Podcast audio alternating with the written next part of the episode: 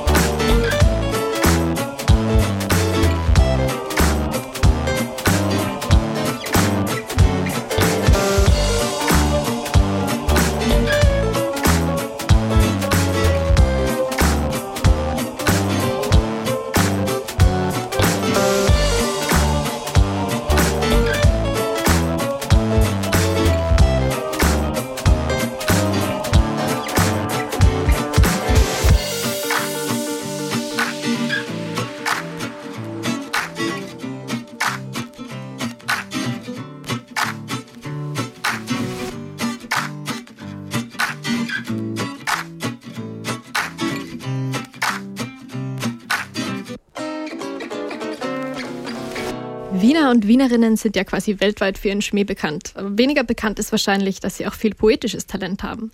Witzige Dialoge an der Billerkasse und skurrile Situationen in der U-Bahn sind hier Teil des Alltags. Andreas Reiner hatte die Idee, diese Geschichten zu sammeln und zu teilen. Wer in Wien lebt und öfter auf Instagram unterwegs ist, kennt vielleicht schon sein Social-Media-Projekt Wiener Alltagspoeten. Er hat erst vor kurzem ein Buch mit ausgewählten Geschichten veröffentlicht. Im Gespräch über Klischees und Stereotype sagt er auch über sich selbst, er ist ein typischer Wiener. Anna Flaschberger hat ihn getroffen. 10. Bezirk, Räumannplatz, Busstation. Ein Mann will vorne einsteigen, doch die Bustür bleibt wegen Corona zu. Er klopft wild gegen die Scheibe. Busfahrer, was ist? Bist du seit März nicht mehr mit dem Bus gefahren? Das ist ein Beispiel für Wiener Alltagspoesie. Oft spaziert man durch die Stadt und schnappt solche Gespräche auf. Fast so, als würde man zufällig mitten ins Filmset einer Tragikomödie stolpern. Regie führen die Wiener selbst, die Geschichten sind die ihres Lebens. Andreas Reiner verbreitet diese filmreifen Szenen auf Social Media. Wiener Alltagspoeten nennt er sein Projekt. Und er beschäftigt sich dort intensiv mit Klischees über Wien. Klischees ist sicher der Grand, der Schmäh. Und diese zwei Sachen sind ja auch wirklich ineinander verwoben. Und das ist auch das, was ich mit den Zitaten einfangen möchte. Mit dem Wiener Schmäh ist es ja auch so, das ist ja auch immer eine Gratwanderung zwischen, ist es jetzt lustig oder beleidigend oder ist es einfach nur dir oder ist da doch eine gewisse Poesie drinnen? Schwer einzuordnen ist auch folgendes Beispiel, direkt vom Instagram-Account der Wiener Alltagspoeten. Ich will dich immer sehen, aber wenn ich dich dann sehe, habe ich ur keine Lust auf dich. Ob Poesie oder Wahrheit, ein ganz bestimmtes Klischee kann Andreas bei vielen seiner Spaziergänge durch Wien bestätigen. Mich schockiert es ja immer wieder, wie sehr Alkohol in das tägliche Leben in Wien integriert ist. Wenn man so an einem normalen Wochentag zum Mittag über den Naschmarkt spaziert, dann findet man eigentlich kaum einen Tisch, wo irgendwie ein Apfelsaft steht, sondern es stehen überall die Krügel und die, die Spritzer. Mit seinen Beobachtungen füllt Andreas die verschiedenen Accounts der Wiener Alltagspoeten. Mittlerweile schicken ihm auch viele Follower-Szenen, die er dann postet. Hauptberuflich arbeitet er in der Kommunikationsabteilung der Tierschutzorganisation Vier Pfoten. Mit seinen Social-Media-Seiten verdient er kein Geld. Trotzdem sieht Andreas die Wiener Alltagspoeten als seinen Nebenberuf und verbringt viel Zeit auf Instagram, Facebook und Co. Und das, obwohl er zu sozialen Medien eigentlich ein eher zurückhaltendes Verhältnis hat. Prinzipiell bin ich ein großer Fan von Social Media, aber ja, ich stelle mich selber da immer ein bisschen in, in den Hintergrund. Äh, auch auf den Wiener Alltagspoeten komme ich als Person ja sehr selten vor. Das ist, glaube ich, auch so, manche Leute machen das lieber, manche machen es halt nicht so gern und ich bin halt eher so der, der meine Worte quasi für sich sprechen lässt. Bei Vier Pfoten arbeitet Andreas nicht nur mit seinen Worten, sondern auch mit Taten. Vor kurzem ist er bei einem Projekt in Südostasien dabei gewesen.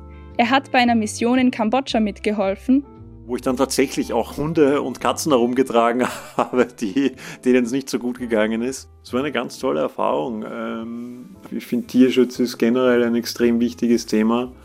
Gerade in Südostasien haben wir auch eine große Kampagne gegen Hunde- und Katzenfleisch, äh, was dort gegessen wird. Auch davor war Andreas Reiner schon viel auf Reisen. Zwei Jahre lang hat er zuerst in Kanada und dann in Amerika gelebt. Für seinen Zivildienst ist er damals nach Kanada gegangen und hat dort in einem Holocaust-Center gearbeitet. Das war sehr beeindruckend. Äh, in Montreal leben auch sehr viele Holocaust-Überlebende, oder zumindest damals hat es noch sehr viele ja, Überlebende gegeben, mit denen man dann auch ja, wirklich eigentlich fast jeden Tag reden konnte und das war natürlich super spannend. Und in Amerika habe ich an zwei Unis äh, Deutsch unterrichtet, was auch eine ganz tolle Erfahrung war. Trotzdem ist und bleibt der Wiener Alltagspoet ein typischer Wiener. Ein Ort hat ihm auf Reisen immer ganz besonders gefehlt und da geht's oft so zu. Siebter. Jonas Reinl Café. Jüngere Dame bringt ihre Kaffeetasse selbst zum Kellner zurück. Jüngere Dame. Ich habe ausnahmsweise mal beschlossen, nett zu sein, weil heute Mittwoch ist. Das, was mir am meisten abgegangen ist, sind tatsächlich die Kaffeehäuser, so klischeehaft das auch klingt. Aber das ist was, was es in Amerika einfach gar nicht gibt. So, da gibt es halt mehr diese Coffeeshops, wo du dir deinen Kaffee holst und dann eigentlich gleich wieder rausgehst. Und das wird nicht gedacht, dass du da irgendwie länger abhängst. Auch auf der Instagram-Seite der Wiener Alltagspoeten ist das Kaffeehaus ein beliebter Schauplatz. Doch auch viele andere Orte kommen in den über 600 Beiträgen vor. Eine Szene ist Andreas besonders hängen geblieben. Die Frau sagt eben so zum Mann, ja, du, Wien ist schon wieder die lebenswerteste Stadt der Welt geworden. Und der Mann sagt drauf, was anderswo ist noch schlimmer. Wer jetzt Lust auf mehr Wiener Alltagspoesie bekommen hat, sollte unbedingt auf den Social-Media-Seiten der Wiener Alltagspoeten vorbeischauen. Tonwerkstatt. Jeden Montag von 16 bis 18 Uhr. Alle Infos unter www.radio-radieschen.at. Abends die Zeit im Bild schauen. Noch österreichischer ist wahrscheinlich nur der Kaiserschmarrn. Ey. Viele angehende Journalistinnen träumen davon, vielleicht eines Tages dort zu arbeiten. Patrick Gruska gehört zu denen, die es geschafft haben. Er arbeitet als Redakteur und Chef von Dienst bei der ZIP 2. Mit Simon Baumberger hat er über seinen Weg dorthin, seine Arbeit und über seine Leidenschaft für den Eurovision Song Contest gesprochen. Dass Patrick Gruska bei der Zeit im Bild gelandet ist, war eigentlich nur Zufall. Das ist, war eigentlich eine ganz lustige Geschichte. Ich habe ein Investigativseminar beim Florian Klenk gemacht und in der Mittagspause haben wir uns unterhalten, weil ich so einer der wenigen Journalisten war, dort, die er ein bisschen näher gekannt hat. Und da hat er so nebenbei erwähnt, ja, der Armin Wolf hätte ihn mal gefragt, äh, ob er sich vorstellen könnte, dass ich in die ZIP 2 komme. Damit ist Patricks Interesse schnell geweckt und nach einem kurzen E-Mail-Wechsel mit ZIP-2-Moderator Armin Wolf und einem Gespräch mit Chefredakteur Fritz Dittelbacher landet er beim ORF. Lou Lorenz Dittelbacher, ebenfalls ZIP-2-Moderatorin, spielt bei seinen ersten Schritten eine wichtige Rolle. Sie war so eine der ersten, die, die so aktiv auf mich zugegangen ist, die auch mich Leuten vorgestellt hat und gesagt hat, ja, das ist jetzt der Patrick und der ist jetzt da. Und das hat mir schon sehr geholfen, mich auch im ORF ähm, daheim zu fühlen. Seither hat es für Patrick auch schon einige größere Auftritte gegeben. Unter anderem hat er das erste Interview im ORF mit Heinz-Christian Strache nach dem Ibiza-Video geführt. Die Highlights seiner Karriere sind für ihn aber andere. Also für mich sind Highlights vor allen Dingen dann, wenn, wenn Geschichten was bewirken können. Also es ist jetzt nicht unbedingt so, ähm, dass eine Politiker, das eine Politikerin ein Interview, äh, davon gab es natürlich auch schon einige, aber für mich sind das dann eher die Geschichten, die entweder bei den Leuten ein Umdenken bewirken oder sozusagen auch äh, wirkliche Auswirkungen haben. Patrick hat schon recht früh gewusst, wo er beruflich hin wollte. Schon im Alter von zehn Jahren hat er in seiner Heimatgemeinde Mauerbach gemeinsam mit seiner Cousine eine Ortszeitung herausgebracht. Ja, ja, also ähm, ich glaube so wenn ich mich jetzt richtig erinnere, das ist natürlich auch schon einige Zeit her, hatten wir schon, glaube ich, so 30, 35 Abonnentinnen und Abonnenten im ganzen Ort. Eine Karriere im Journalismus war also bereits vorgezeichnet. Aber es war jetzt nie so das, das ähm, Berufsziel. Also ich habe Politikwissenschaft studiert, das ist so das klassische Studium, wenn man nicht weiß, was man machen soll nach der Matura. Und äh, ich bin dann so in den Journalismus eigentlich reingewachsen, relativ schnell dann schon nach ähm, Anfang meines Studiums. Patrick ist offen homosexuell und versucht auch immer wieder Themen der LGBT-Community aufzugreifen. Eine seiner ersten Geschichten beim Fernsehen drehte sich um das Blutspendeverbot für Menschen, die gleichgeschlechtlichen Verkehr hatten. Später berichtete er etwa über einen schwulen Asylwerber, der abgeschoben werden sollte, weil er die Farben der Regenbogenflagge nicht erklären konnte. Ich glaube, es ist generell wichtig, äh, auch in, auch in der ZIP 2 ein, ein buntes Themenspektrum abzu, abzudecken und das ich habe wahrscheinlich mehr Awareness, was diese Themen betrifft, als jetzt jemand, der nicht äh, homosexuell ist, das ist klar. Ähm, aber genau deswegen finde ich es auch wichtig, irgendwie ein, ein, ein journalistischer Sprachrohr für diese Menschen zu sein. Sind Österreichs Redaktionen zu wenig divers aufgestellt? Also diverser können Redaktionen immer werden und sollten Redaktionen auch immer werden. Ich finde jetzt, was dieses Thema betrifft, ist die ZIP-2-Redaktion super divers. Also wir haben irgendwie alle, alle Lebens- und Lebensformen irgendwie bei uns in der Redaktion vertreten und das finde ich auch wichtig. Privat ist Patrick ein großer Fan des Eurovision Song Contest und war auch schon mehrmals live vor Ort. Ja, das ist einfach wenn man selber vor Ort ist, eine ganz eine eigene Stimmung. Also das ist eine riesige Community, die sich eigentlich oder großteils irgendwie nur einmal im Jahr sieht, nämlich am Song Contest das ist lustigerweise, obwohl da natürlich Zehntausende Menschen unterwegs sind, sehr familiär. Aber nicht nur vor Ort, auch zu Hause lässt sich dieses Gefühl erleben. Da gibt es auch ganz viele Leute, die man das ganze Jahr über, teilweise auch Leute aus Wien, die man das ganze Jahr über nicht sieht, aber am Song Contest sieht man sich. Auf einen Favoriten für den diesjährigen Song Contest wollte sich Patrick zum Zeitpunkt des Gesprächs, das noch vor dem Song Contest stattfand, nicht festlegen. Ich äh, versuche eigentlich die Lieder nie vorab zu hören. Gelingt mir eh nicht äh, jedes Mal.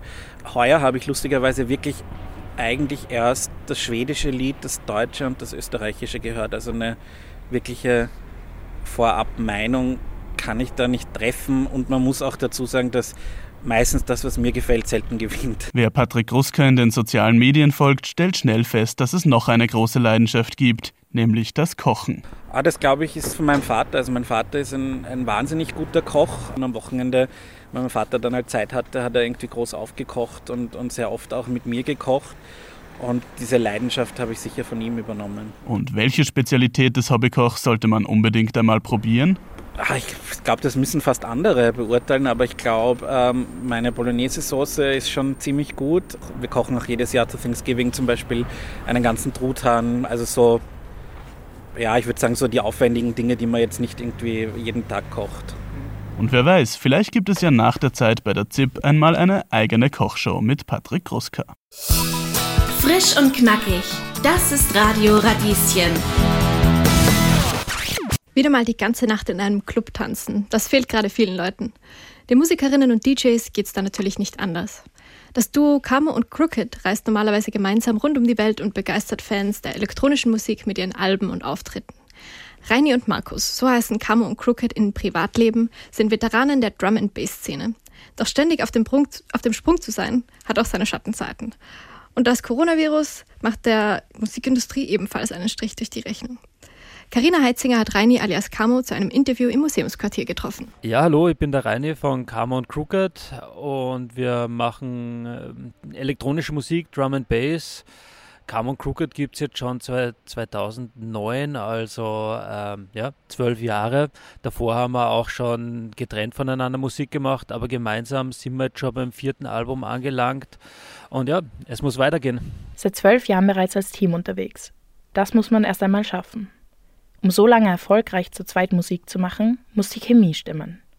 In Markus alias Crooked hatte Salzburger einen tollen Kollegen und viel wichtiger, einen tollen Freund gefunden. Kennengelernt haben sich die beiden 2009 bei einem Silvestergig von Reini. Ich habe das Set halt gespielt, er ist unten gestanden, auch damals auch schon ein bisschen gedjed und ich habe halt nur Sachen von mir selber gespielt damals und er war halt so überrascht, warte mal, Normalerweise, wenn ein DJ spielt, kenne ich die Hälften und da habe ich jetzt gar nichts gekannt. Was ist denn da überhaupt los? Und ja, so sind wir ins Reden gekommen. Wir haben dieselbe Software benutzt und dann auch schon relativ ja, relativ wenig später gemeinsam Tracks angefangen. Ja, es hat, es hat super, es hat super geklickt und es war, es hat sich irgendwie richtig angefühlt. Wir haben immer Gaudi gehabt, haben noch weiterhin auch mit anderen Leuten halt Tracks gemacht, bis wir halt dann mit unserem ersten Album Above and Beyond ähm, gesagt haben, weißt was, machen wir nur mehr Calm und Crooked. Und genau das machen die beiden auch.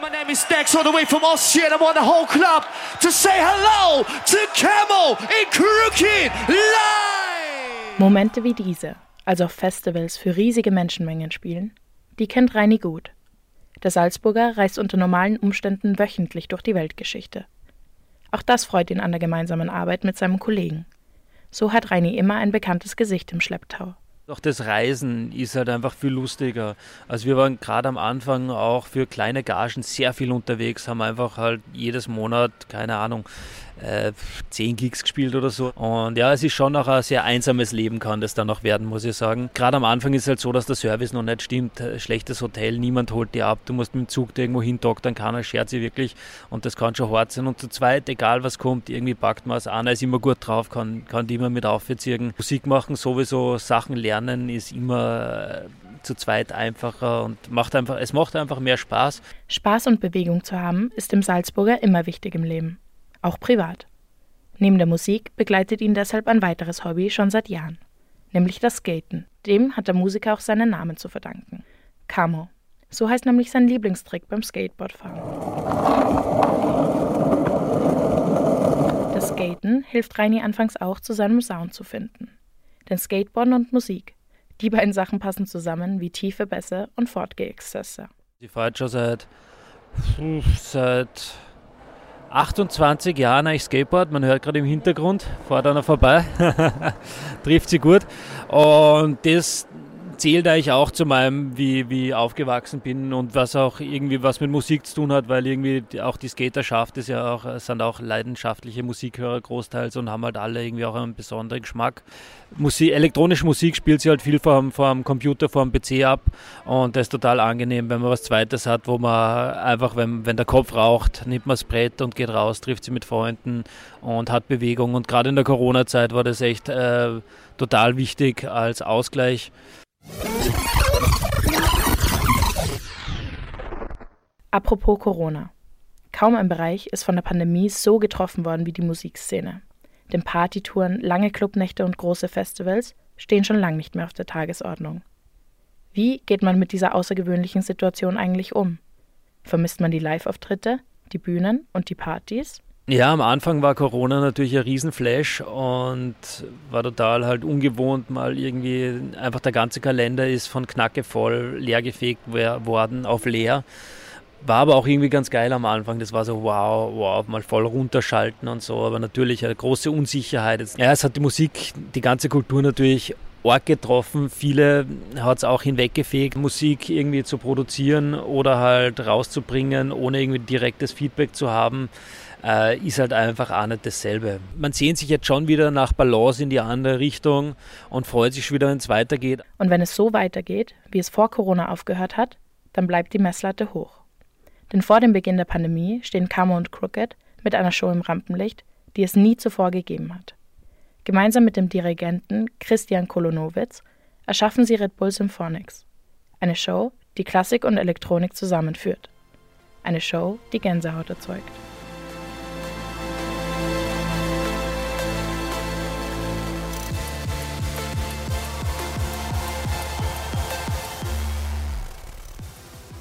Ja, also Red Bull Symphonic war definitiv unser emotionalstes Erlebnis von der Karriere. Also da ist man wirklich da ist mir wirklich ein kleiner Trainer dann auch weggefahren, dass das alles so funktioniert hat und was halt auch zurückkommen ist von den Leuten, die da gesessen sind und sie halt irgendwie dann auch gegen Ende hin nicht mehr gesessen, sondern getanzt haben in diesen epischen Hallen und außergewöhnlichen Location und den Kolonowitz, der halt eigentlich eine extreme Größe ist und da auch abgegangen ist einfach zu dem Sound und also es war irre und das hat wirklich bei allen Beteiligten, ja, das das hat schon was verändert, muss ich sagen. Also das hat, es hat die Leute berührt. Leute zu berühren.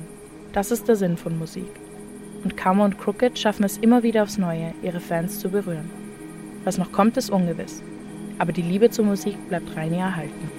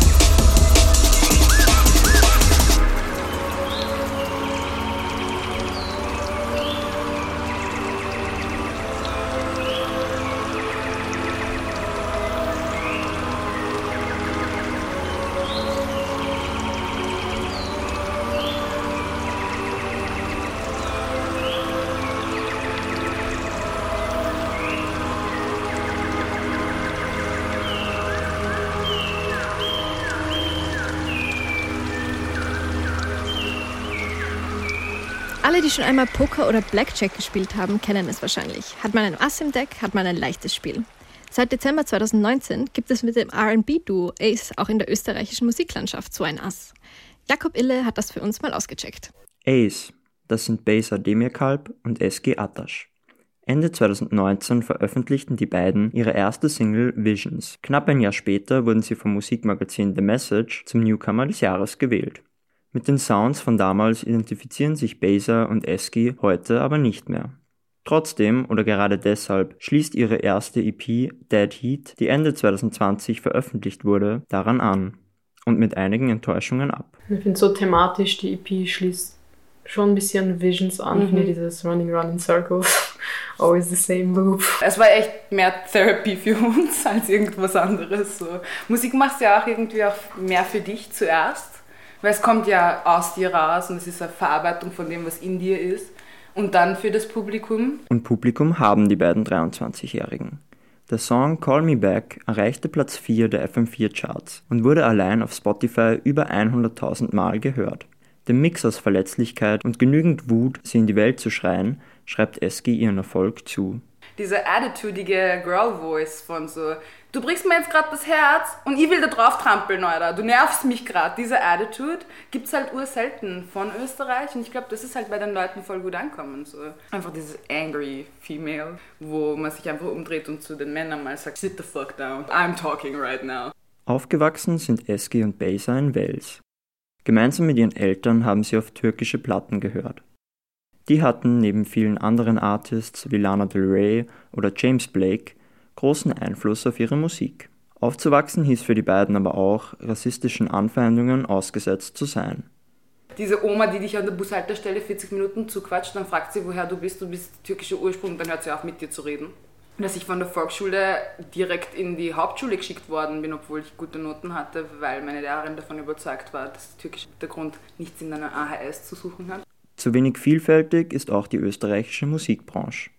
Im neuen Musikvideo zu Laundry Room spielen deshalb nur Menschen mit Migrationshintergrund mit. Haben auch nur Leute aus dem Orient eingeladen. So. For us, von us, was? So, so. Auf Solange nur mit brown people.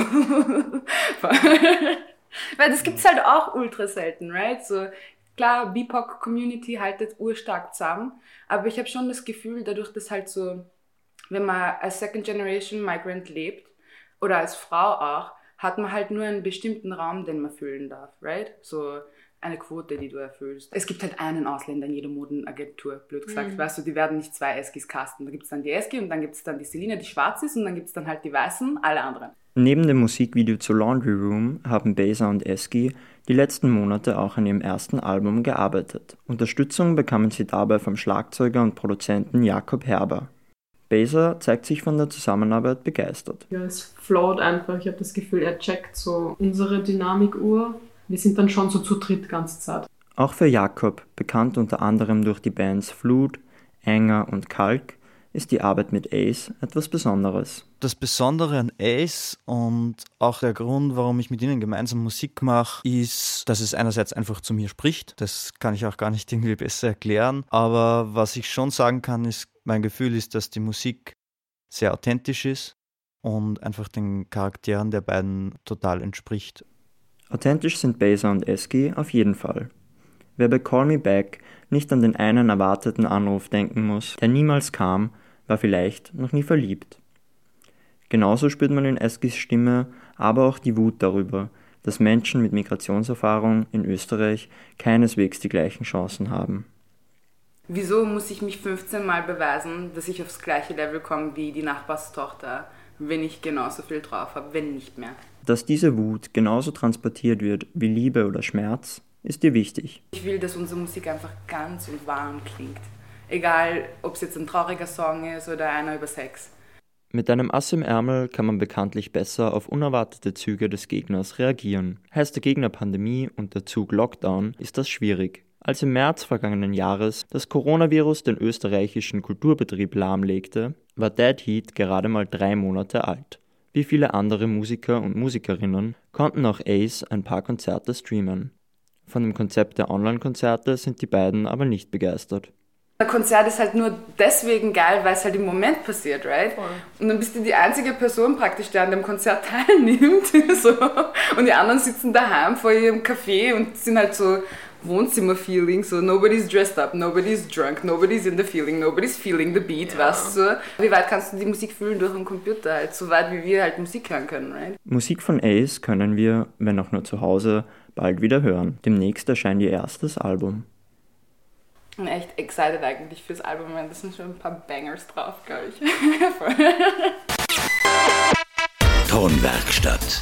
Jeden Montag von 16 bis 18 Uhr. Alle Infos unter www.radio-radieschen.at. Es gibt mittlerweile viele verschiedene Arten von Yoga. Schwangerschafts-Yoga, Lach-Yoga, sogar Ziegen-Yoga. Mit seinen Ursprüngen hat Yoga aber heute nur noch wenig zu tun. In den deutschsprachigen Yoga-Studios sind vor allem sehr viele weiße Personen. Aber nicht alle Besucherinnen und Besucher fühlen sich dabei wohl. Diese Erfahrung hat auch die Berliner Yogalehrerin Dina gemacht. Im Gespräch mit Shafia Kawaya erzählt sie, was sich ihrer Meinung nach in der Yoga-Welt ändern sollte. Komm in deine Rückenlage. Nimm dir etwas Zeit, um es dir bequem zu machen. Dina ist Yogalehrerin. Zusammen mit Anja hat sie Wanakame gegründet die erste Wellness-Plattform für BIPOCs, das heißt für Schwarze, Indigene und People of Color. 2014 hat Dina eine Yogalehrerausbildung bei Spirit Yoga in Berlin abgeschlossen. Danach hat sie in Australien, in den USA und in London praktiziert. Aber ein ungutes Gefühl ist immer geblieben. Und es waren alles immer sehr weiße Yoga-Spaces und das hat sich nie voll, ganz und richtig angefühlt. Also da war immer dieses letzte Fünkchen, so die, das konnte eine tolle Klasse sein mit wunderbarer Musik und tollen Übungen. Und ich habe mich danach auch wohl und gut gefühlt, also wohl, soweit es halt geht, in einem weißen Space für mich als schwarze Person. BIPOCs erfahren häufig Alltagsrassismus durch beiläufige abwertende Kommentare. Dadurch entsteht häufig das Gefühl, nicht dazuzugehören das erste, was ich gefragt wurde von so einer Frau, ob sie mal meine Haare anfassen darf. Also das war wirklich so das erste. Ich komme in dieses Retreat, will da meine Ruhe haben, freue mich, dass alle einfach nur die Klappe halten und sie kommt an und fragt mich, ob sie meine Haare anfassen kann. Und das habe ich halt durch so viele Erlebnisse gemerkt, dass halt selbst in meinem damals geliebten Yoga-Raum ich halt einfach meine Ruhe nicht habe. Umso wichtiger ist es, Dina, Räume zu schaffen, wo BIPOCs Yoga praktizieren können, ohne Rassismus befürchten zu müssen. Ein sicherer Rahmen, in dem sie sich nicht erklären müssen und ihre Identität nicht angezweifelt wird. Dann kann Yoga auch helfen, Traumata aufzulösen. Ich habe aber gemerkt, dass mir eine körperlich sehr fordernde Praxis, die mich richtig challenged, auch wirklich stärkt, auch wirklich mit Herausforderungen umzugehen und generell zu gucken, wie, wie reagiere ich eigentlich in Stresssituationen, wie reagiere ich, wenn, wenn auf einmal irgendwas passiert, was, was, was unvorhergesehen ist. Und die meisten von uns erleben ja Rassismus, Rassismus einfach so aus heiterem Himmel. Das sind ja irgendwelche Kommentare, irgendwas, was einfach aufploppt, so keiner fragt danach, aber auf einmal wird es dir halt zugeworfen. Dina erzählt, dass sich viele schwarze Menschen in Yoga-Spaces unwohl fühlen. Doch das müsste nicht so sein. Es gibt sogar die Theorie, dass Yoga ursprünglich aus dem afrikanischen Raum kommt und von dort nach Indien weitergetragen wurde. Also es ist einfach absolut nicht für schwarze Menschen gemacht und es ist so, es wirkt fast schon wie entkoppelt, als ob Yoga auf keinen Fall irgendetwas wäre. Und ich kenne auch, also ich weiß auch aus meinem eigenen Umfeld, dass viele schwarze Menschen auch gar nicht in Yogakurse gehen wollen, weil sie sich dort extremst unwohl fühlen, extremst schlechte Erfahrungen gemacht haben und weil sie generell das Gefühl haben, einfach ausgeschlossen zu sein vom Yoga, was total falsch ist, weil einfach nur mal die Ursprünge in Afrika liegen. Deshalb ist Dina Kemetic Yoga umso wichtiger. Kemetic oder African Yoga hat seine Ursprünge im alten Ägypten. Für Dina geht es dabei aber weniger um die Körperübungen und vielmehr darum, in eine Meditation zu kommen und spirituelles Wachstum und Heilung zu erfahren. Für mich ist das halt wirklich echt und authentisch und deshalb ist für mich Kemetic Yoga total essentiell und ganz wichtig. Yoga wird in der westlichen Welt häufig praktiziert, ohne dass man sich über den historischen, kulturellen oder spirituellen Kontext bewusst ist. In manchen Yoga-Richtungen nehmen weiße Frauen indische Namen an, tragen Saris oder Bindis. Wie in einem Supermarkt nehmen sie sich alles, was sie wollen und ihnen gefällt. Du heißt vorher Ute und heißt dann auf einmal Blissanandana oder sowas, um dich halt exotisch zu präsentieren und dich interessanter zu machen. Du nimmst dir halt aus der anderen Kultur, weil du es kannst, du hast die Macht. Du kannst es aber auch wieder ablegen. Du hast nichts Negatives zu befürchten. Während der Kolonialzeit haben die Briten den Indern verboten, Yoga zu praktizieren. Erst später haben britische Soldaten die körperlichen Yoga-Haltungen als Fitnessübungen entdeckt und nach Europa gebracht. Und jetzt aber danach, irgendwie ein paar hundert Jahre später oder noch nicht mal hundert Jahre später, zu sehen, wie genau diese Menschen dann sich diese Kultur aneignen und zu ihrer machen, ist extrem traumatisierend und schmerzhaft. Solange Menschen sich nicht aktiv mit ihrem eigenen Rassismus auseinandersetzen, wird sich nichts ändern. Dina hofft, dass das Thema in der Yoga-Welt in Zukunft präsenter wird. Ja, ich habe die Hoffnung, aber ich habe vor allem nicht nur die Hoffnung, sondern ich will halt aktiv auch was dafür tun, dass halt sich das Bewusstsein ändert. Das heißt, also ich muss ganz viel lernen. Ich muss ja selbst raus. Ich muss selbst äh, dekolonisieren. die ganze Zeit, so jeden Tag. Immer wieder auch aufs Neue. Und, und ich will aber halt auch andere mitnehmen. Und, und deshalb eben auch unsere Plattform und deshalb eben auch generell die Yoga-Arbeit. Das heißt nicht, dass weiße Menschen kein Yoga mehr praktizieren dürfen. Aber sie sollten Yoga nicht nur als ein Produkt konsumieren. Auch die kolonialen Hintergründe, die kulturelle und spirituelle Bedeutung sollte ihnen bewusst sein. Dann kann Yoga wirklich für alle heilsam sein.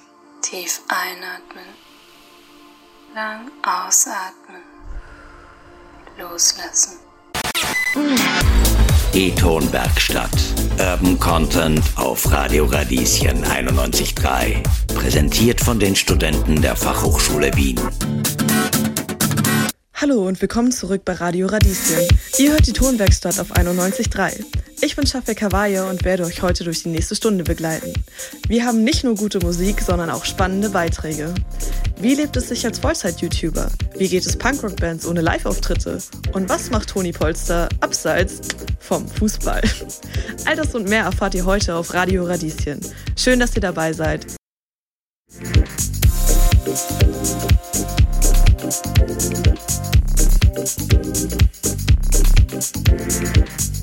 thank you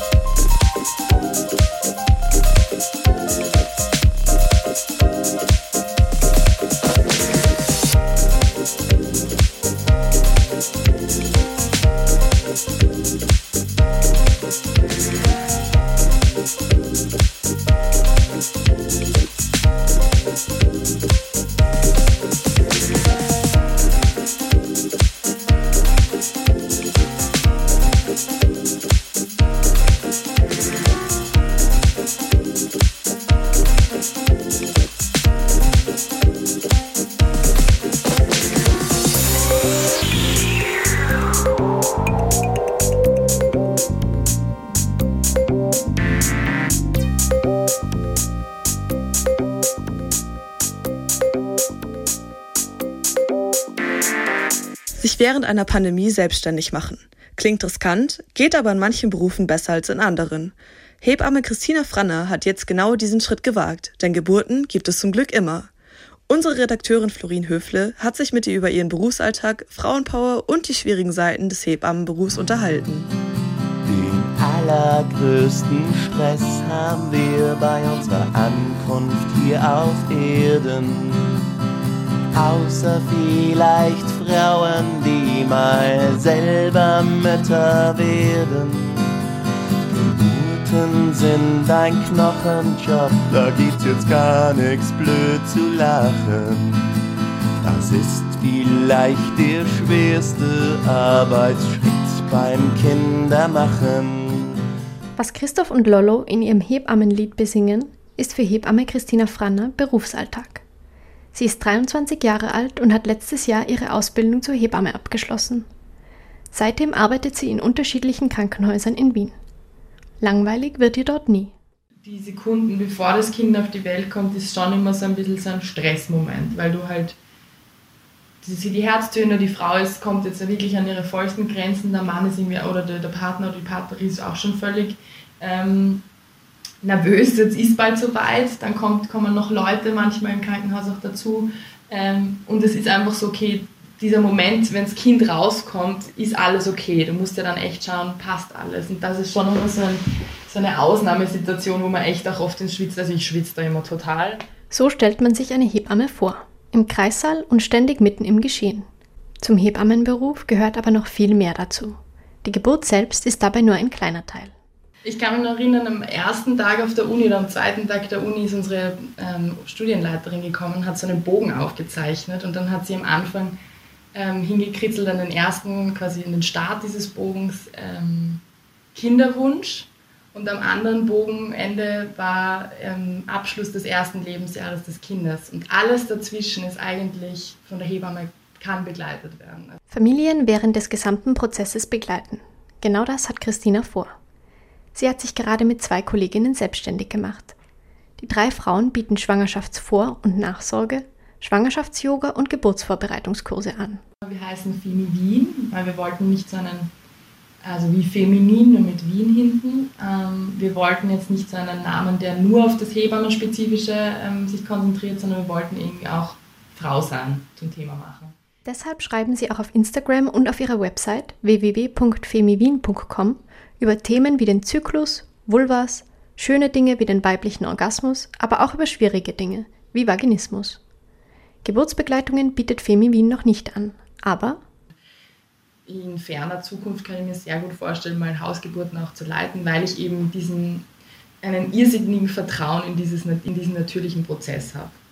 Und ich denke mir, die Frauen äh, gebären seit wir da sind einfach ihre Kinder und ähm, finde es einfach total schade, diese Entwicklung zu sehen, dass Frauen heutzutage sich das nicht mehr zutrauen. Und das ist, sehe ich irgendwie so oder sehen auch meine ganzen Kolleginnen und vor allem die zwei, die, mit denen ich mich jetzt auch äh, selbstständig mache, so als unsere Aufgabe, wieder den Frauen dieses Bewusstsein, Selbstbewusstsein zu geben, hey, ich kann das, ich bin, mein Körper kann das, ich, ich habe meine Ressourcen und ich schaffe das. Meine Mama, meine Oma, die haben es alle schon geschafft. Wieso soll es ich jetzt nicht schaffen? Sie ist vertraulich und diskret, sie kennt sich aus und macht uns Mut. Wenn alle anderen alles falsch machen, macht's die Hebamme wieder gut. Und kurz der Ehemann beim Dammschnitt in den Beatmungsapparat. Dann hat die Hebamme ein Lächeln und ein Taschentuch parat. Aber der Hebammenberuf hat auch seine schwierigen Seiten. Das Problem? Dass die Entwicklung unseres Gesundheitssystems in eine Richtung geht, die nicht gerade ähm, förderlich für unsere ganze Gesellschaft sind. Es geht halt sehr auf Profit machen, ähm, Einsparungen. In Österreich gibt es viel zu wenige Kassenhebammen.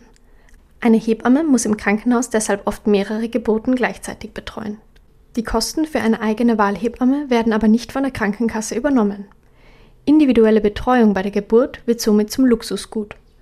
Die gleiche Hebamme von Schwangerschaftsbeginn bis zum Wochenbett zu behalten, ist deshalb ebenfalls oft nur für die Familien möglich, die es sich leisten können. Doch es gibt noch weitere Auswirkungen dass halt viel mehr Kaiserschnitte gemacht werden, weil man nicht mehr sicher gehen will, dass viel mehr interveniert wird, weil es muss immer schneller und ähm, effizienter gearbeitet werden. Und dieser natürliche, der natürliche Prozess hat da wenig Platz.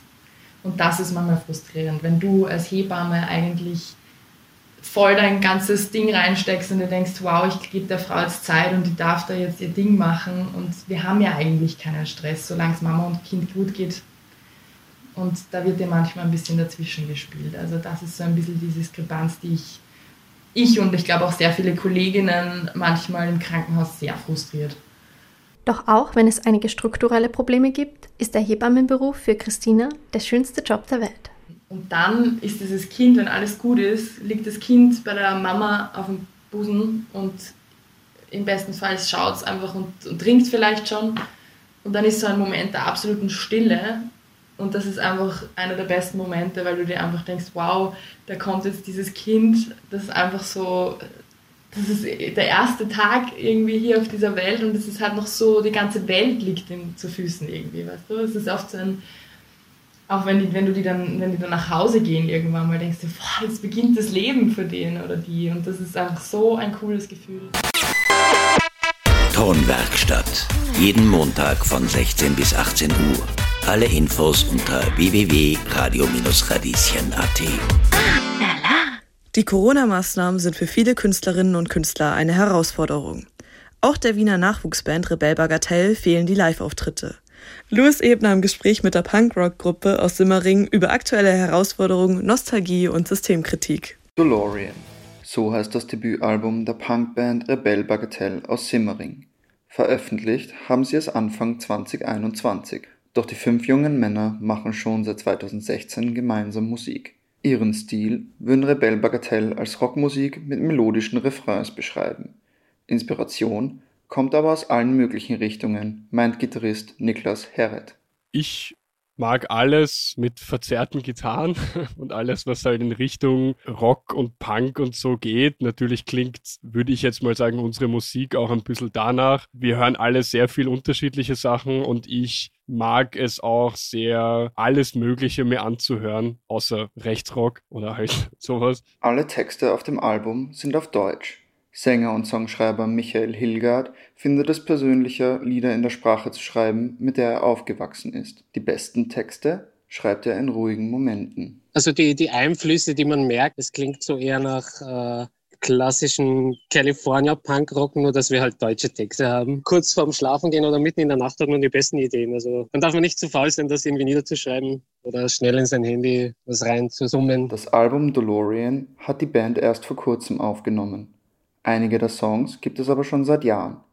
Vor der Veröffentlichung war ein großer Teil der Lieder ausschließlich auf Live-Konzerten zu hören, so Niklas. Also die Lieder, die jetzt auf dem Album drauf sind, haben wir die letzten vier Jahre lang live gespielt, aber die gab es vorher nie aufgenommen irgendwo zum Anhören. Den Release von dem Album haben wir auch ein paar Mal verschoben wegen Corona. Das war alles ein bisschen ungewiss. Das Motiv des Erwachsenwerdens zieht sich durch das Album. Dabei dürfen auch Verweise auf die Popkultur nicht fehlen, von Zurück in die Zukunft bis Mars Attacks. Rebell Bagatelle blicken aber nicht nur nostalgisch, sondern auch durchaus kritisch auf die Kindheit und Jugend. Für mich ist das so ein allgegenwärtiger Gedanke, dass halt Leute immer irgendwie mit ihrer, mit ihrer Kindheit oder dass man ein bisschen die Vergangenheit idealisiert und man, man wünscht sich ja immer so ein bisschen, dass es halt wie früher ist, weil früher war alles besser und so, dass das halt nicht immer so ist, da kommt dann eh jeder früher oder später auch selber drauf. Wir sind die Kinder. Der Song handelt vom Leistungsdruck, dem wir in unserer Gesellschaft schon von klein auf ausgesetzt sind. Für Michael bedeutet das schon als Kind einen Weg aufgezwungen zu bekommen. Also ich habe selber Kinder ne? und, und man merkt, ähm, wie man schon versucht, sie an ihr bevorstehendes Leben anzupassen. Also sie in dieses System und diesen Leistungsdruck reinzupressen, sage ich mal, oder vorzubereiten. Ähnlich wie Michael sieht auch Niklas vor allem das Konkurrenzdenken, das Kindern in die Wiege gelegt wird, als Problem. Das vorherrschende System oder so, es ist nicht darauf ausgelegt, dass es sich verändert zum Wohle von allen Menschen, sondern es ist halt eher so ein entweder du schaffst es, dich anzupassen oder du hast, kannst scheißen gehen sozusagen. Und auch in dem Ton wird dir das irgendwie so rübergebracht oder in dem Ton kriegst du das gesagt. Ich finde, das kommt auch sehr gut auf einem anderen Lied äh, auf dem Album raus, bei Blumenstrauß. Punkrock hat sich schon immer durch Texte ausgezeichnet, die Kritik am System üben. Beim Schreiben von Texten geht Michael aber keinem bestimmten Konzept nach. Die Songs schreibt er vor allem für sich auch als Form der Verarbeitung, das heißt nicht immer Gesellschaftskritik, sondern auch Unbeschwertheit, Party und Lebensfreude. Einen Strich durch die Rechnung macht ihm derzeit, wie bei so vielen Kunstschaffenden, die Pandemie. Michael sehnt sich schon nach dem nächsten größeren Auftritt, bei dem er seinem Publikum ganz nahe kommen kann. Live aufzutreten. die Nähe zum Publikum und das, das fehlt schon sehr. Ja. Lange Zeit ist es schon her, seitdem Rebell Bagatelle auftreten konnte. Für Niklas ist das Aufnehmen der Songs kein Ersatz dafür, dass er sie nicht vor Live-Publikum spielen kann. Album aufnehmen und Album rausbringen ist eh auch ein Ziel, wo man gut hinarbeiten kann. Wir haben mehr davon, wenn wir ein Konzert spielen können, wo wir uns geil darauf vorbereitet haben und wo dann auch alle happy sind. Wir wollen auf jeden Fall eine Release-Show spielen für das Album, was rausgekommen ist und das konnten wir bis jetzt einfach nicht machen. Erfrischende Sounds, die an deutschsprachige Urgesteine wie die Ärzte erinnern und Texte, mit denen sich das Publikum gerade in turbulenten Zeiten wie diesen identifizieren kann. Rebell Bagatelle, eine Band, die nicht für jeden Musik macht, aber das auch gar nicht möchte. Auf ihrem Debütalbum und hoffentlich bald wieder vor Publikum. Ich bin Shafia Kawaya und ihr hört Radio Radieschen auf 91.3. Seit vier Jahren macht Tapakapa schon Videos für YouTube. Seine Themen Geografie und Geschichte. Ungefähr 150.000 Leute schauen dabei zu. Raphael Bosniak hat nachgefragt, wie es sich als Vollzeit-YouTuber lebt. Warum ist die Flagge der Vereinten Nationen so hässlich? Warum werden Landkarten von Israel zensiert? Warum hat es in Wien lange Zeit keine U5 gegeben? Das sind alles Fragen, denen der YouTuber Tapakapa in seinen Videos nachgeht. Alles erklärt mit viel Wiener Charme. Wenn du in der transdanubischen Einöde von Wien in Duans steigst und zum Stephansplatz fährst, über slash unterquerst vier Gewässer. Alte Donau, Neiche Donau, Donau und Donaukanal. Einmal Wien, viermal Donau. Korea heißt nicht Korea. Wien hat einen Haufen Straßenbahnen. Tapakapas Lieblingsfächer in der Schule waren Geografie und Geschichte. Damit hat er eine Faszination begonnen, die bis heute anhält und ihn zu seinem Job als Geografie-YouTuber gebracht hat. Für mich war es schon immer eine Möglichkeit, irgendwie die Welt besser zu verstehen und irgendwie, irgendwie ein bisschen mehr Struktur in das Ganze einzubringen. Ich weiß nicht, mir hat das immer fasziniert, dass man äh, so was Komplexes wie, wie ein Land aufbrechen kann auf so ein simples Symbol wie eine Flagge zum Beispiel. YouTube macht Tappa Kappa mittlerweile als Vollzeitjob. Einer Videoidee folgt meist eine lange Recherche. Das gewonnene Wissen schustert er dann zu einem fertigen Video zusammen. Das kann auch recht lange dauern. Ich kann ungefähr sagen, für ein drei- bis vierminütiges Video brauche ich schon einen ganzen Monat Arbeit. Vollzeit halt wirklich. Auf der Website Patreon bekommt Tappa Kappa pro Monat ungefähr 550 Euro von seinen Fans zugesteckt. Dazu kommen noch Einnahmen von Werbung auf YouTube. Wie lebt es sich so als Fulltime-YouTuber?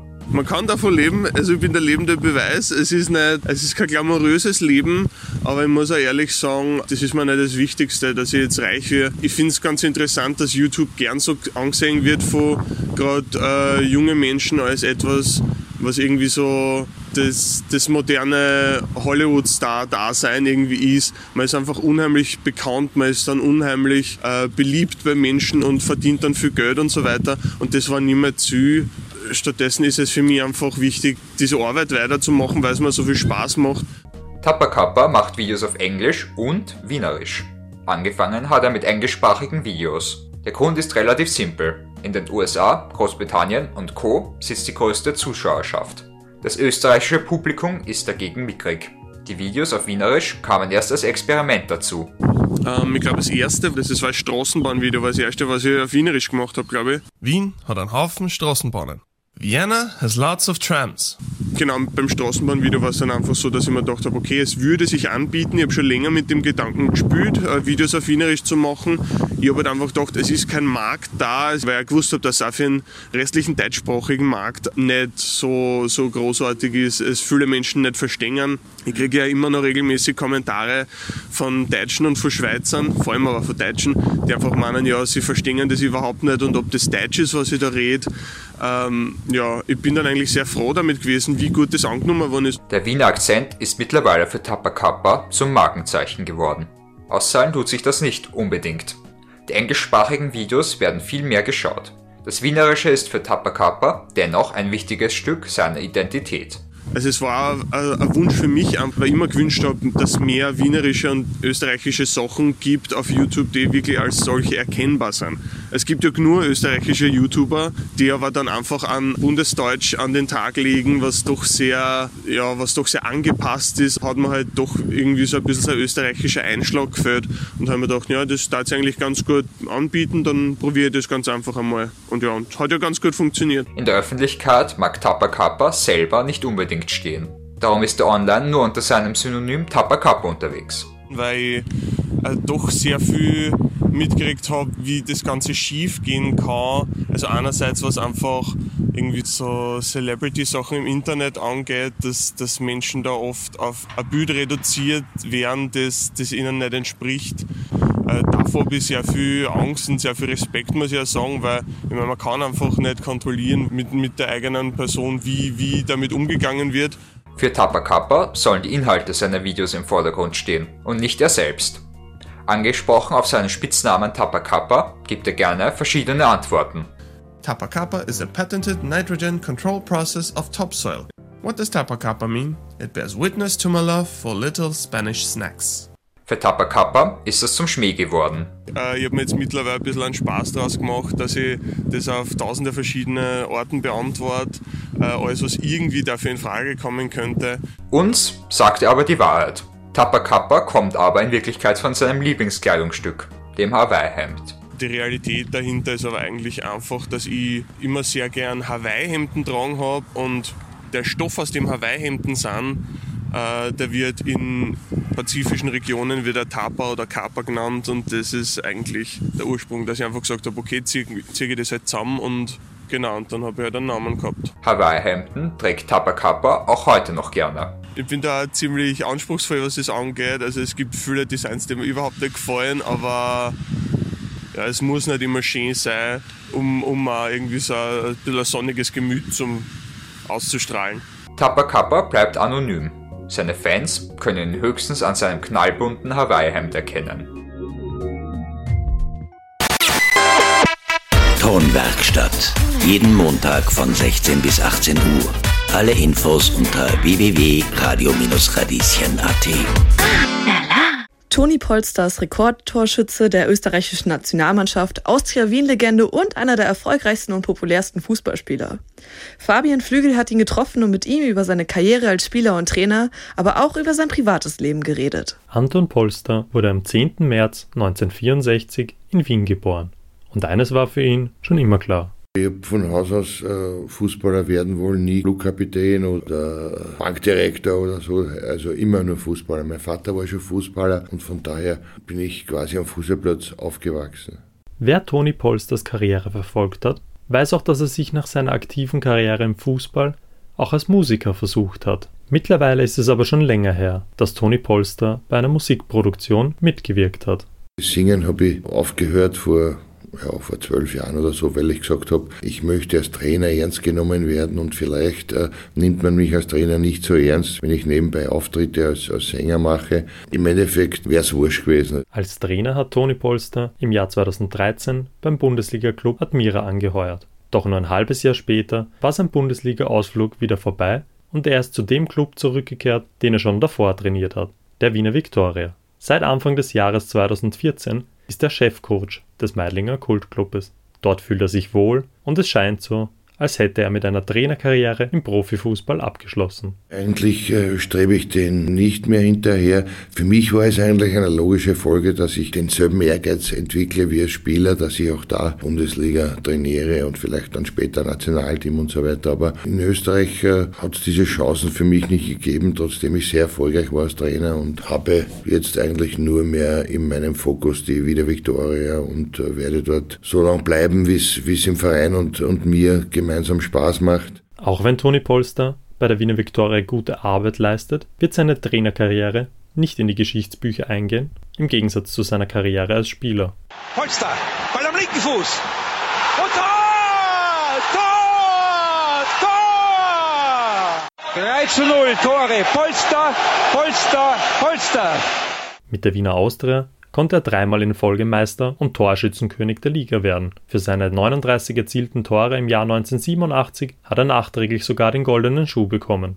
Außerdem ist er mit 44 Treffern für das österreichische Nationalteam bis heute Rekordtorschütze.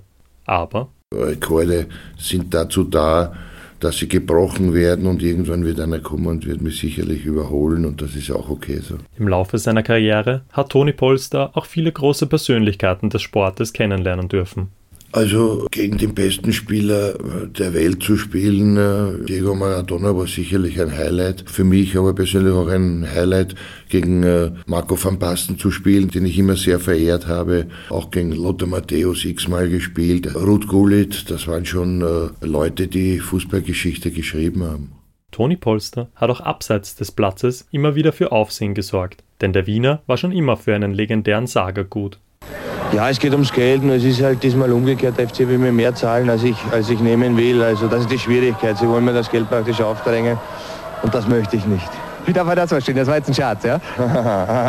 du bist äh, ein Blitzkneister, sagt man das. Dankeschön. Seinen Legendenstatus wird auf ewig behalten. Aber mittlerweile ist das Leben von Toni Polster ruhiger geworden. Normalerweise ist sein Terminkalender voll und wegen der Trainingseinheiten mit der Wiener Viktoria kommt er nur selten vor neun am Abend nach Hause. Doch auch Toni Polster ist von der Corona-Pandemie betroffen. So wie viele andere lange nichts verdient, kein Einkommen gehabt und ja, keine Kolumnen geschrieben in der Österreich-Zeitung, weil ja kein Sport stattfand und äh, eigentlich recht langweilig und eintönig mit dem Hund spazieren gehen, Vormittag, Nachmittag spazieren gehen, dazwischen ja ein bisschen Fernsehen, äh, ein Mittagsschläfchen machen und dann am Abend bin ich gar nicht gewöhnt, dass ich irgendeinen Film um 20.15 Uhr sehe, weil ich ja meistens erst um 21.30 Uhr nach Hause komme. Auch Toni Polster kann es kaum erwarten, dass wir wieder zur Normalität zurückkehren und es ist nicht das Stadionerlebnis, das ihm am meisten abgeht. Eigentlich mehr das Training und das Spielen mit der Wiener Viktoria. Den, den Adrenalinstoß, den kannst du dir nur nur beim Sport holen. Und äh, das ist das Schöne, wenn man dann äh, leidet, äh, manchmal dann natürlich enttäuscht nach Hause fährt, aber auch manchmal dann äh, wirklich euphorisiert nach einem Sieg, sehr, sehr glücklich ist. Obwohl Toni Polster seine eigenen Fußballschuhe schon lange an den Nagel gehängt hat, liebt er nach wie vor die Emotionen, die dieser Sport mit sich bringt. Ein Wegbegleiter, mit dem Polster viel erlebt hat, ist Andreas Herzog. Die beiden sind bis heute gute Freunde, auch wenn Herzog ein Grüner ist.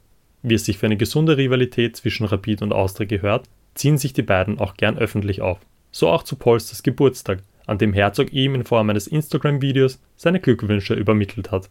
Auf die Frage, wie Polster diese Geburtstagsglückwünsche wahrgenommen hat, kann er sich einen kleinen Seitenhieb nicht verkneifen. Ja, es ist ja so gewesen, Herzog hat ja das Ganze verschlafen. Wir waren ja vier Tankstellen, haben viermal Bier nachgeladen und äh, er ist nach der ersten Fokade eingeschlafen, genauso wie er gespielt hat vorher die 90 Minuten, also er hat gar nichts mitbekommen. Aber trotzdem, ich, ich, ich mag ihn so sehr, er ist immer wieder eingeladen, wenn er Hunger hat oder sich bei mir melden, kann er immer wieder bei mir auch gerne essen. Als Trainer bei der Viktoria ist Toni Polster unter anderem für seine zuversichtlichen und aufbauenden Ansprachen berühmt. Und so eine hat er auch für uns. Ja, ich wünsche natürlich allen Hörern, dass sie gesund bleiben, dass wir alle gemeinsam die Pandemie bald überstehen und dass wir dann äh, wieder mal im Biergarten sitzen können und äh, unser Leben genießen können.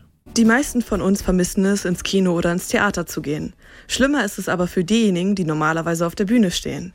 Theresia Heiger ist Kabarettistin, Schauspielerin und Sängerin. Bekannt ist sie vor allem durch die Kabarettgruppe Heilbutt und Rosen und die Serie Die Lottosieger. Ihre große Liebe ist aber die Musik. Hanna Frühauf hat mit Theresia Heiger darüber gesprochen, welche Schwierigkeiten, aber vor allem auch welche Freuden ihr Beruf mit sich bringt. Ich lache einfach selbst sehr gern und darum genieße ich das auch, wenn es mir gelingt, Leute zu lachen zu bringen und ah, das ist einfach schön, das macht so eine Welle dann, wenn, wenn die Leute gemeinsam lachen. Nicht im herkömmlichen Sinne. Theresia Heiger ist Kabarettistin, Sängerin und Schauspielerin und meistens auch abseits der Bühne zum Lachen aufgelegt. Eigentlich wollte sie immer in Musicals mitspielen und hat eine Musical-Ausbildung am Konservatorium in Wien gemacht. Zum Kabarett ist sie eher durch Zufall gekommen. Im Abschlussjahr habe ich ein Vorsprechen gehabt im Kabarett Simple und das hat mir dort immer schon gut gefallen. Da habe ich mir gedacht, ist ja egal, auch wenn es nicht Musical ist, aber die machen auch mit Musik und ein bisschen Tanz und so, das probiere ich und ja, hatte das große Glück, bin im Simple gelandet und dadurch dann im Kabarett gelandet und im Kabarett hängen geblieben. Von 1996 bis 2004 war Theresia Heiger Teil des Ensembles im Kabarett Simple in der Wiener Wollzeile. Die Arbeit im Simple kann schon einmal anstrengend werden, ein Stück wird von September bis April siebenmal in der Woche gespielt. Am Sonntag ist Pause, dafür gibt es samstags zwei Aufführungen. So kommt man pro Stück auf ungefähr 200 Vorstellungen. Gerade als Mutter von kleinen Kindern ist es aber oft schwierig, am Abend fast nie zu Hause zu sein. Bei mir war es halt das große Glück, dass erstens die Oma immer da war. Das wäre sonst gar nicht gegangen. Und dass mein Mann halt einen Büroberuf hat und durchaus bereit war, immer dann zu schauen, dass am Abend eben da war, solange die Kinder klein sind. Wenn sie dann ein bisschen größer sind, ist nicht mehr so schlimm. Wobei ich kann mich schon erinnern, wie der Ältere ganz, ganz klein war da war ich gerade wieder im Simple dann, habe ich dann nochmal eine Saison im Simple gespielt und da war ich wirklich, also da habe ich ihn halt nur am Sonntag ins Bett gebracht und das hat, ist mir schon auf Dauer, wäre mir das schon abgegangen, mehr Abende mit ihm zu verbringen. Das nächste große Engagement bekommt Theresia nach ihrer zweiten Babypause. Der Kabarettist und Autor Helmut Wavra fragt sie, ob sie Teil seiner Kabarettgruppe Heilbutt und Rosen sein möchte. Seitdem treten sie meistens als Duo mit Programmen wie Schwarzgeldklinik oder Weihnachtslieder aus der Dusche in ganz Österreich auf.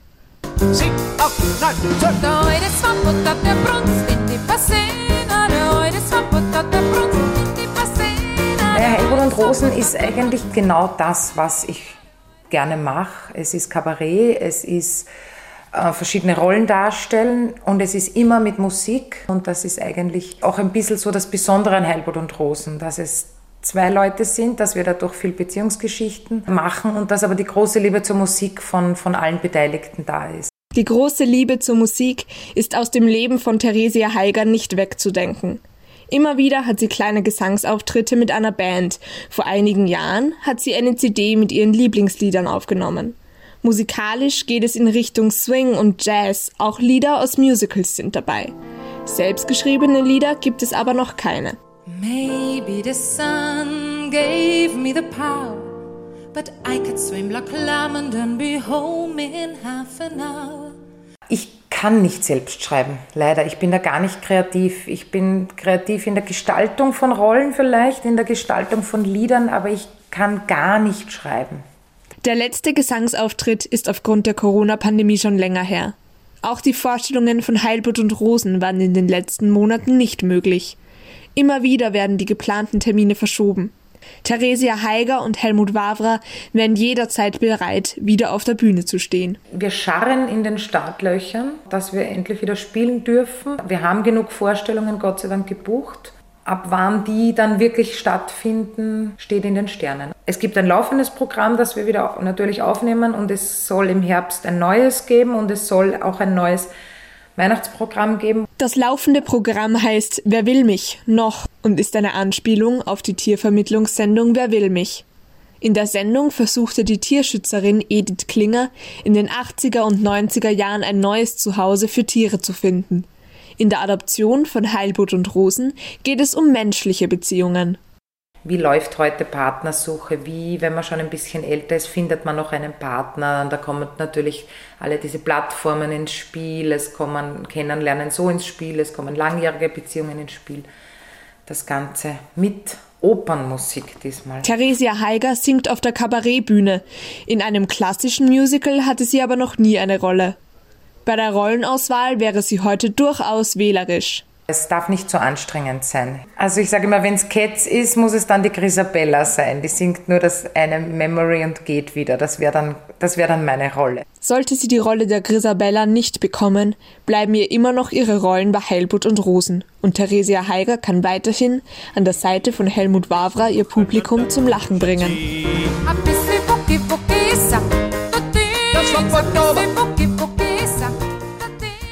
Das war die Tonwerkstatt, eine Sendung von Studierenden der FH Wien. Ich bin Shafia Kawaja und möchte mich an dieser Stelle nochmal bei allen bedanken, die bei dieser Sendung mitgewirkt haben. Danke an die Kohorte und alle, die zugehört haben. Tonwerkstatt. Jeden Montag von 16 bis 18 Uhr. Alle Infos unter www.radio-radieschen.at.